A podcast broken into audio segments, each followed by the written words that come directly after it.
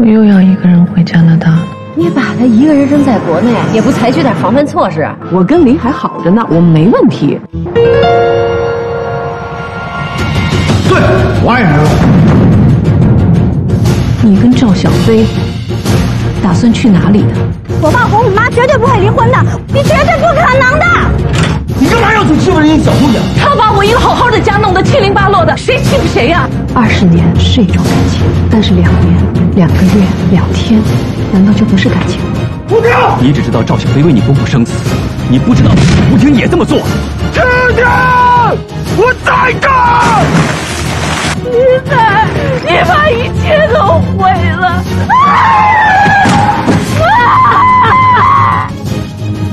我们俩站在你面前，你要选谁？现在决定。五、四、三、二。第五十七章。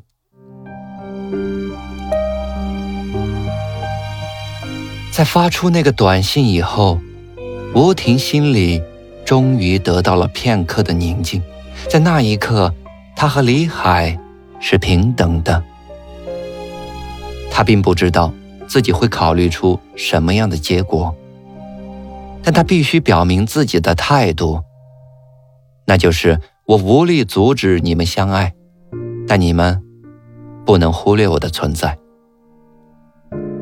随着时间一分一秒的过去，貌似掷地有声的话语越来越显得苍白无力。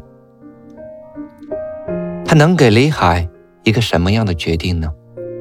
也许就是悄悄地说上一声：“算了吧，我原谅你了。都是那些女人在诱惑你，就让这一切随着时间淡去吧。”如果真是这样，倒还不如不要发那样的短信。有时他自己都痛恨自己，为什么不能大声的说出“我们离婚吧”？那是因为自己。迷失了自己，在这个世界上，自己犹如一只寄生虫似的吸附在别人的身上，可怜的吸着人家有可能是肮脏的血。那片刻的平静以后，是无穷无尽的烦恼，他终日寝食难安，脑海里总是浮现出李海。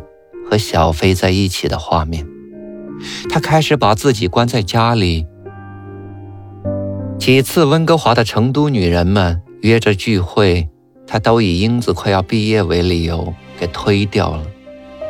他每天总是呆坐在面朝大海的窗边，手里握着一部手机，有时候还自言自语。其实，这是自己。也不知道自己在说些什么。当然，最多的还是一句话：“为什么我会让他不要给我打电话呢？”他深深的为自己掐断了和李海的联系而懊恼。在吴婷心情最灰暗的日子里，好在有英子的陪伴。英子几乎每天一放学就回到家里，回家后也不躲进自己的小屋上网聊天了。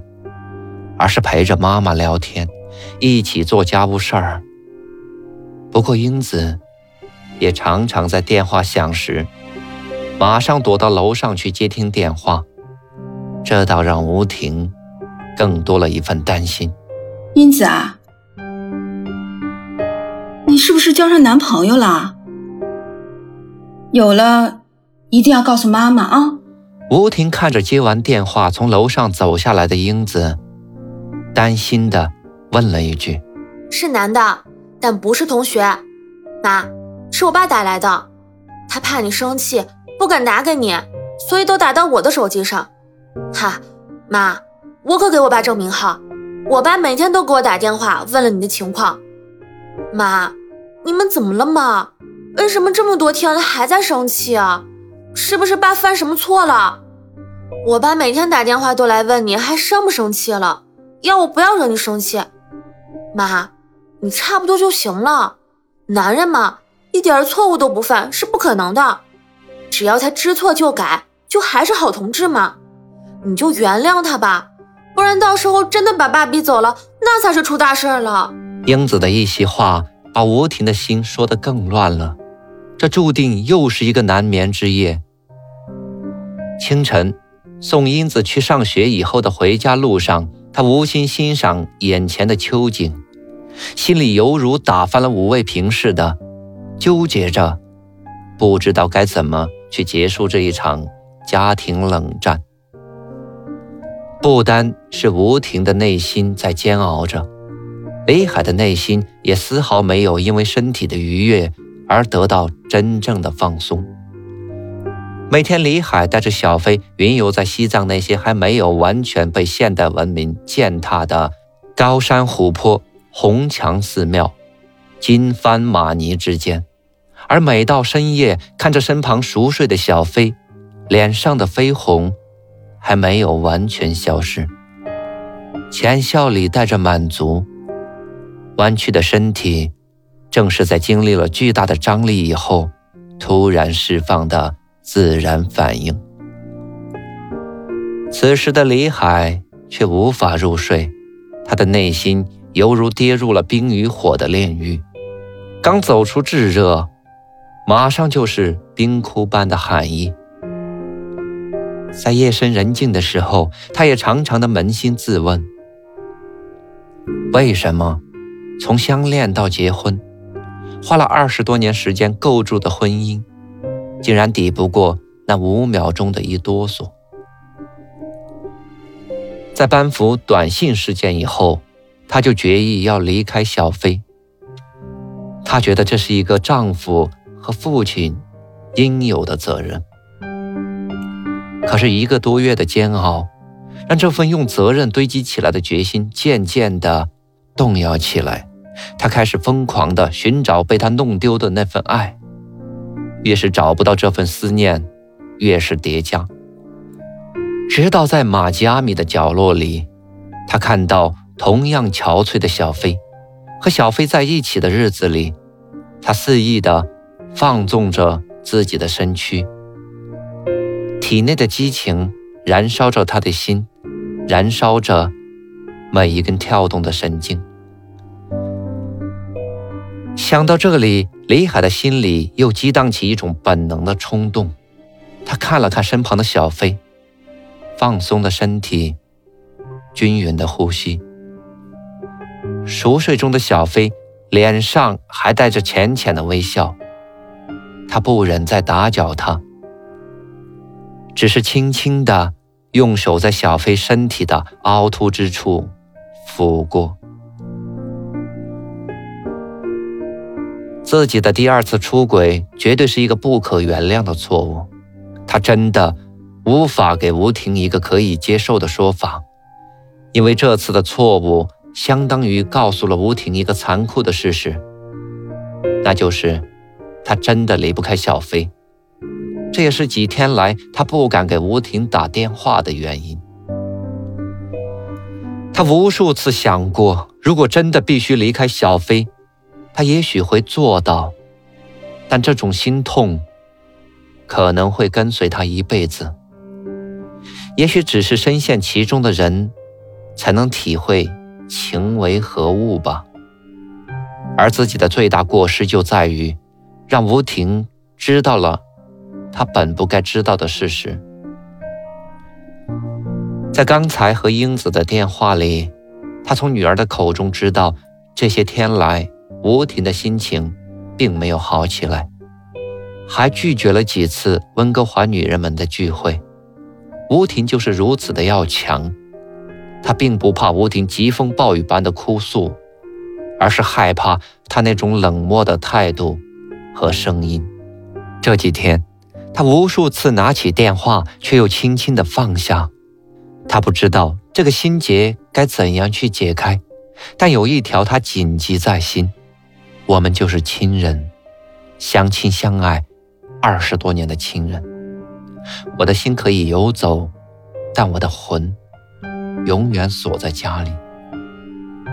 家是什么地方？家就是寄放灵魂的地方。烟一支接着一支的抽，他无法入睡。他期待着有一天能接到吴婷打来的电话，也许就是一句话，他会马上奔回到他的身边。他知道离开小飞会很难，很难，但他愿意为了吴婷再去尝试。此时的小飞也并没有入睡。疲乏的身体没有带走他的思绪，李海的辗转反侧让他感到不安。以前李海激情过后都会安然入睡，而此时的李海却无法入睡。这是自责在深深的折磨着他，这也是小飞最喜欢李海的地方，起码眼前是一个负责的男人。小飞努力地控制着自己的呼吸，身体一动不动。他不想让李海感觉到自己并没有睡着，不必加重两个人的纠结和压力。他常常告诫自己：女人有时不要太聪明，男人就喜欢傻傻的女人。深秋的温哥华早上显得特别冷。吴婷拉开厚重的窗帘，草坪上、树枝上满满一层薄薄的白头霜。虽然房子里面到处弥漫着融融的暖意，但在吴婷的心里还是透着冰凉。在卫生间明亮的玻璃前，一张惺忪而又憔悴的脸，一双因为失眠造成肿胀的眼睛。就连吴婷自己都不敢相信，短短的时间里，竟有如此大的变化。女人最大的敌人就是自己的心魔，唯有学会自己珍惜自己。她决定振作起来，看了看时间还早，于是开始了皮肤的紧急护理。先给自己敷上一张面膜后，再下楼给英子。准备早餐，在料理台上，他一边做着早饭，一边用笔写下今天要做的事。是的，该去看看那栋房子的改造工程进度了。阿红也急着要钱去买装修材料。想到这里，吴婷还是有些沮丧。要不是自己一时冲动就买下了这样一个有瑕疵的物业。来作为投资，还拉着好几个姐妹一起跳入陷阱，自己哪里需要这样操心呢？这时他还是挺思念李海的，要是他在就好了。妈，你怎么还贴着面膜在这里发呆啊？你又看到海上有什么了？英子的一声大叫惊醒了陷于沉思的吴婷，你吓了我一跳。我在看海上的日出。吴婷显然在掩饰着自己的内心活动，她起身上楼去洗漱。哇，妈，这还真的很壮观哎！我爸真的很会选房子，这么漂亮的海景，妈，你太幸福了。什么时候我爸也给我送上这样一个生日礼物，那就好了。望着妈妈上楼的背影，英子还不忘给老爸。当当说客。洗漱完毕，镜前的吴婷仿佛是换了一个人。来自瑞士的莱伯尼鱼子精华系列产品滋润了她的肌肤，整个脸亮了起来，浅浅的眉，红润的脸。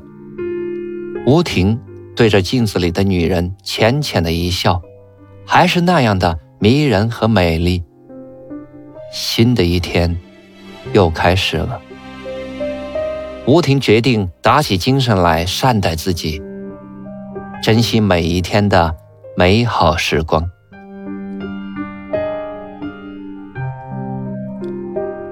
匆匆的吃完早饭，母女俩已经裹着寒风冲进了车里。从妈妈洋溢着笑容的脸上，英子知道，今天妈妈心情。好了许多，看得出来自己的话打动了妈妈。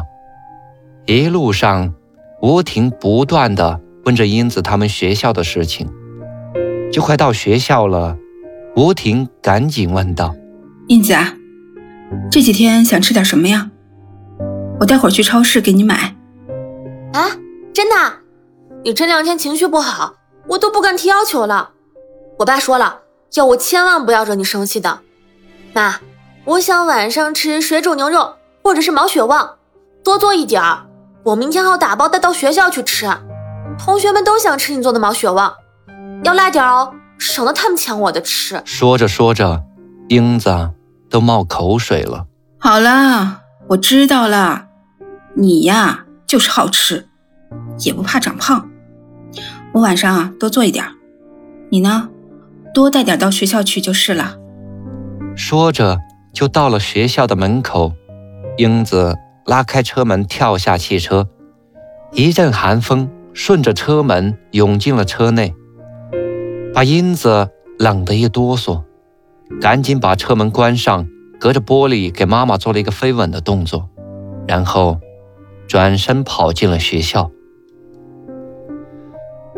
吴婷目送英子身影消失在自己的视线之外，他看了看手表，时间才八点，他决定先回家，于是开车离去。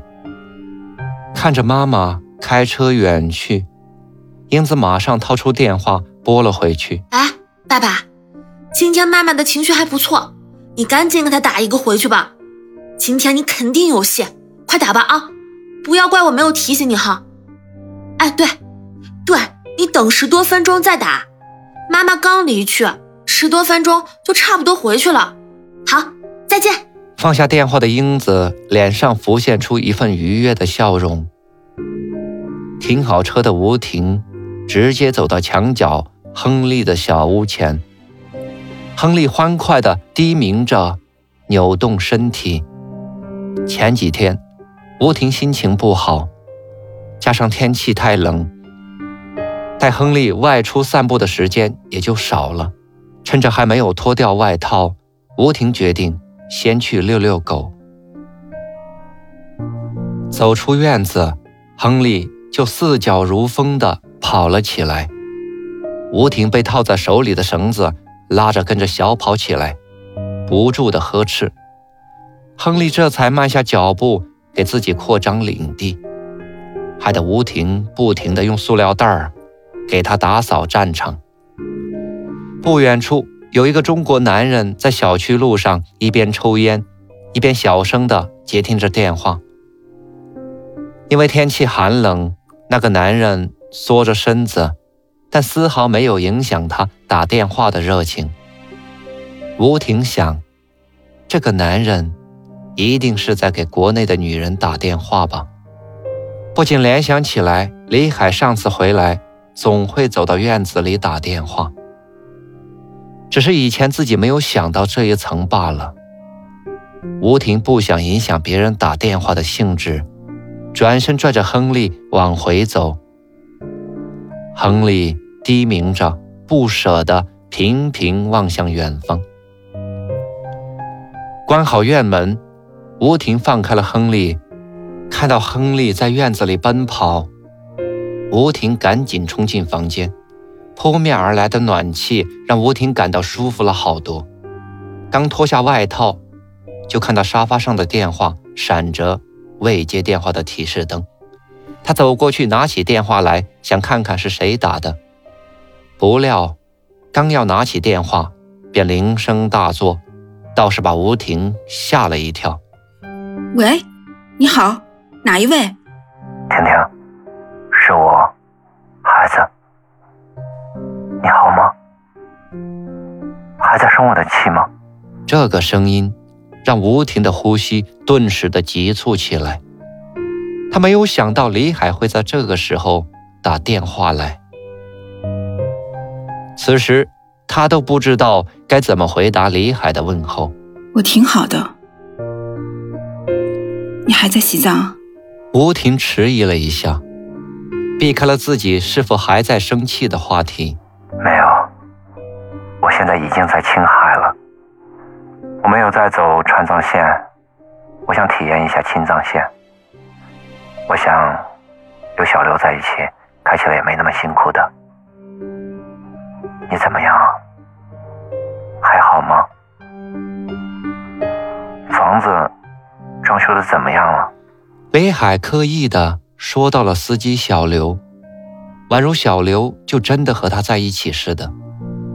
其实吴婷也听出了他的话外之音，没有什么小飞了，只有他和小刘还在云游。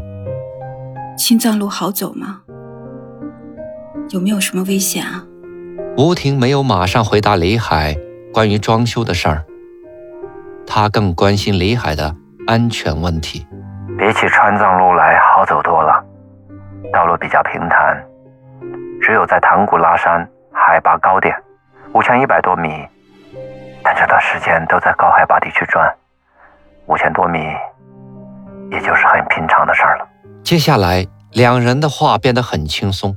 对于这对原本就相爱的夫妻来讲，心里的芥蒂只需要一个简单的问候就可以冰释前嫌。就看谁选对时间，先低下高昂的头颅。吴婷仿佛一下就忘记了前几天的不快，只是略带矜持的给李海谈起了身边发生的一切。放下电话以后，吴婷觉得心里豁然开朗。情不自禁地哼起歌来。晚上，英子回家时还没有进到客厅里，就闻到院子里飘着辣辣的火锅般的香味。英子冲进家门，大叫了一声：“啊！为什么空气里有一股毛血旺的味道，仿佛天空要燃烧？妈妈，你太伟大了！你就贫吧，都是跟你爸学的。快洗手，准备吃饭。”吴婷笑着呵斥英子，家里又有了轻松的气氛。妈，你今天很开心哦，是不是我爸跟你认错了？我就说嘛，其实我妈挺好哄的，只要爸爸摇着白旗投降，我妈就高兴了，是吧，妈？感谢聆听、关注、分享，本章播出完毕，敬请期待下一章节。